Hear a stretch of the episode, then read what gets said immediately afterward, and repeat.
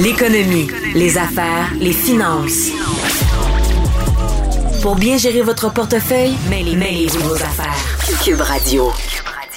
Le ministre des Finances euh, du Québec, Éric Girard, a déposé le troisième budget CACIS hier euh, à l'Assemblée nationale et a confirmé qu'il reportait dans sept ans le retour à l'équilibre budgétaire.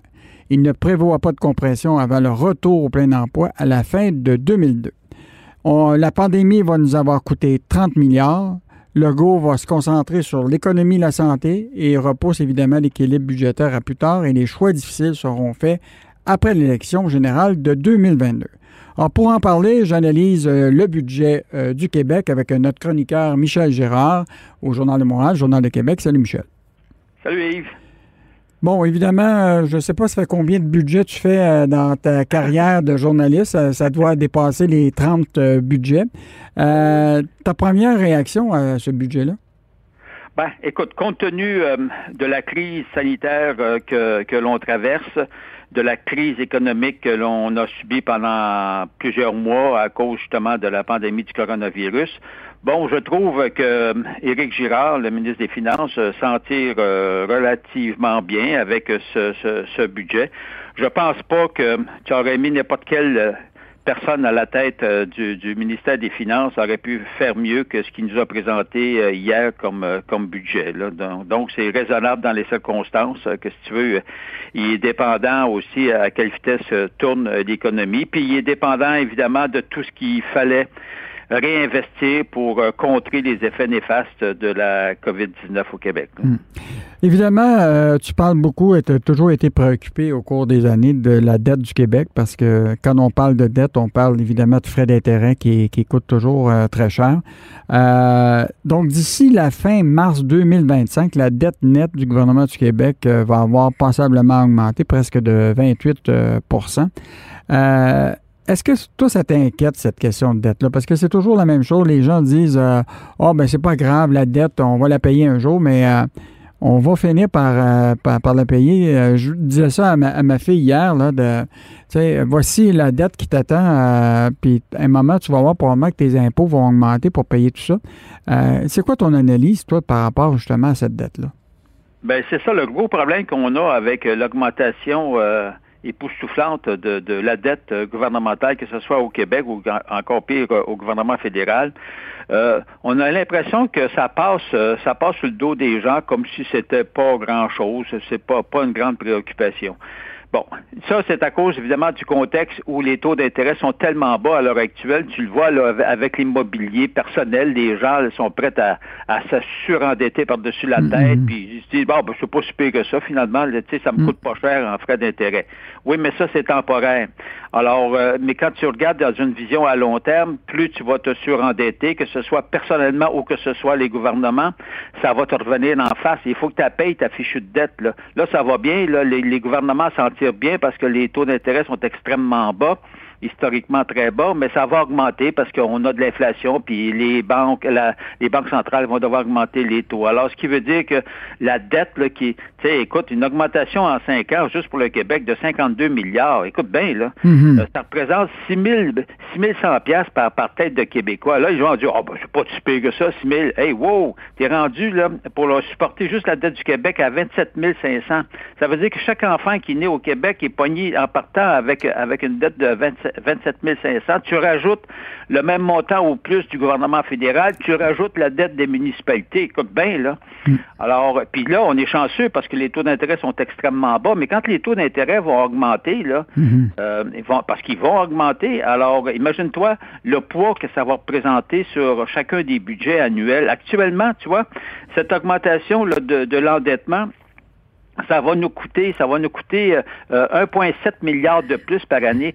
Tout l'argent que tu mets sur la dette, tu ne le mets pas sur les soins de la santé ni en éducation, comprends-tu? Mm-hmm. Donc, c'est là les conséquences euh, dramatiques de, de, l'endettement. Maintenant, est-ce que est-ce que Éric Girard pouvait faire mieux que ça?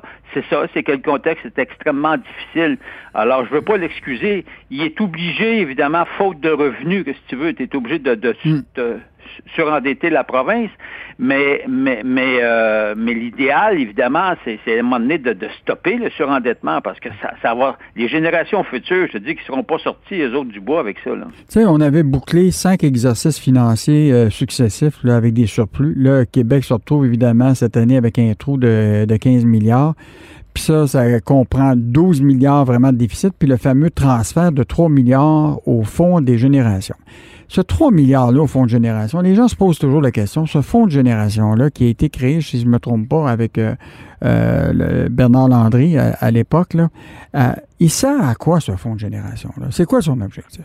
Ben, en fait, c'est que le fonds de génération, les, les, 3 milliards, puis là, ça va monter à près de 5 milliards euh, au fil des, prochaines années. Ça, c'est des revenus additionnels que les gouvernements vont chercher par l'entremise de certaines, certaines taxes et surtaxes et, et redevances. Or, mais en bout de ligne, là, euh, bon, son utilité, c'est que c'est ces, revenus additionnels que les gouvernements viennent chercher dans nos poches, euh, mhm. indirectement ou directement, euh, ben, euh, ben, c'est pour évidemment rembourser la dette. Le, gros problème que, nous avons, ça vient toujours fausser un peu le portrait parce que quand tu regardes les comptes publics, ce qui, ce qui est important de noter, c'est combien tu as de revenus puis combien tu as de dépenses. Alors, et puis là, il faut savoir que d'ici quatre ans, le, Éric Girard prévoit qu'on va avoir un équilibre entre les revenus totaux de dépenses et les, et, les revenus totaux, c'est-à-dire entre les dépenses totales et les revenus totaux. On, on aura un équilibre. Mais là où on est toujours en déséquilibre, c'est parce qu'on prend 3-4 milliards de ces revenus que l'on perçoit, puis on les envoie dans le fonds de génération. Tu sais, c'est comme si toi, tu gagnes, tu, tu gagnes, mettons, 50 000 tu dépenses 50 000 mais tu tu te surendettes, comprends-tu, pour, pour mhm. ajouter euh, 5 000 pièces d'épargne. C'est sûr que tu es dans le trou, mhm. puisque tu as, dépensé plus de 5 000 pièces à, d'autres fins. Alors, euh, c'est pour ça que ça, vient un peu fausser euh, le, portrait. Alors, moi, quand on me dit que on va retrouver l'équilibre euh, dans sept ans, oui, c'est parce que tu mets 3, 4, 5 milliards par année dans, le fonds des générations. Si tu le fais pas, tu retrouves l'équilibre bien avant ça. Mhm. Puis, tu n'oublies pas quand même que, bon, on parle de déficit de 15 milliards, mais il va y avoir 6,7 milliards à résorber du déficit structurel au cours de ces années-là. Là. Donc, euh, il va devoir quand même regarder les dépenses puis s'assurer que c'est bien dépensé quand même. Euh, oui, mais là, il faut dire qu'il compte aussi sur le fait qu'il s'attend à aller percevoir plus d'argent au niveau du, gouvernement fédéral en matière de transfert euh, pour la santé.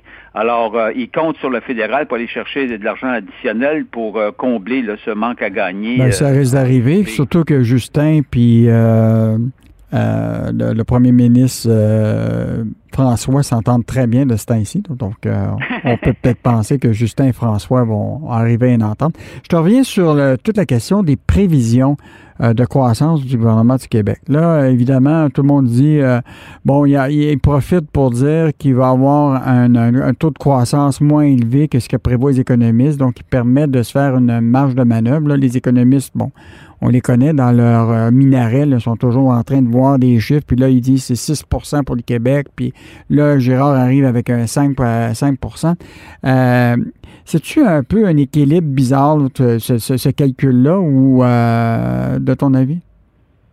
Ben non, c'est-à-dire qu'il met en place, il base ses budgets sur des prévisions, mettons, non pas pessimistes, mais tu sais, mettons moyennement optimistes.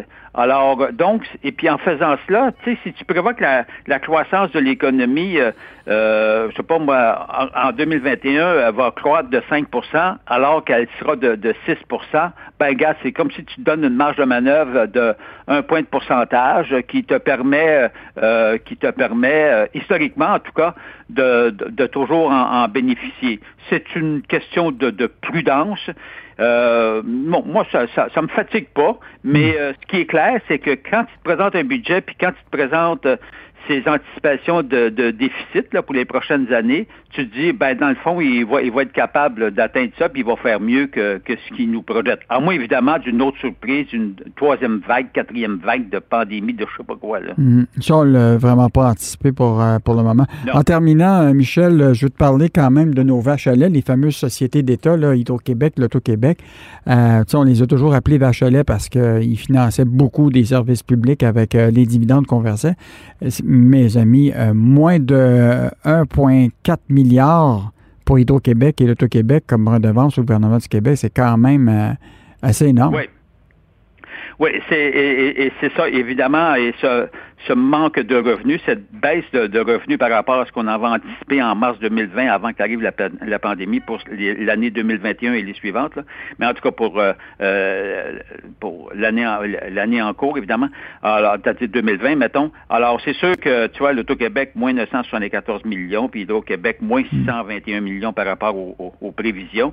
Alors, ça te fait un méchant trou euh, à, combler à cause, bien sûr, euh, tout le monde évoque la pandémie, puis bien, on peut pas on peut pas dire que c'est pas vrai. Là. Mhm. Ça a un impact. Par contre, moi, ce qui m'a surpris euh, dans les revenus de, des sociétés d'État, c'est de, voir euh, l'étonnant euh, surplus que présente Investissement Québec.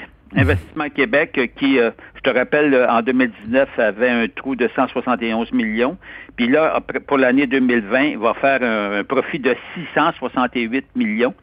Alors, la coïncidence heureuse pour les hauts dirigeants d'Investissement Québec, je te rappelle que la semaine dernière, le Conseil des ministres de François Legault a bonifié rétroactivement, rétroactivement, faut le faire, les paramètres de la rémunération incitative des hauts dirigeants de, d'Investissement Québec, alors ce qui va permettre au PDG de pouvoir de pouvoir atteindre son objectif euh, d'obtenir 1,1 million de dollars n'est-ce pas? Mm-hmm. Et puis ses vice-présidents, un million de dollars. Donc, ils sont. C'est une très bonne nouvelle pour. Euh, pour les hauts dirigeants d'Investissement Québec. Puis en même temps, bien évidemment, euh, comme, comme Québec ne l'avait pas anticipé, ce, surplus d'Investissement Québec, ben, ça vient éponger un peu Les, le manque de revenus du côté de l'Auto-Québec et de Hydro-Québec. Merci Michel. Donc, euh, c'était Michel Girard, chroniqueur au Journal de Montréal, au Journal de Québec.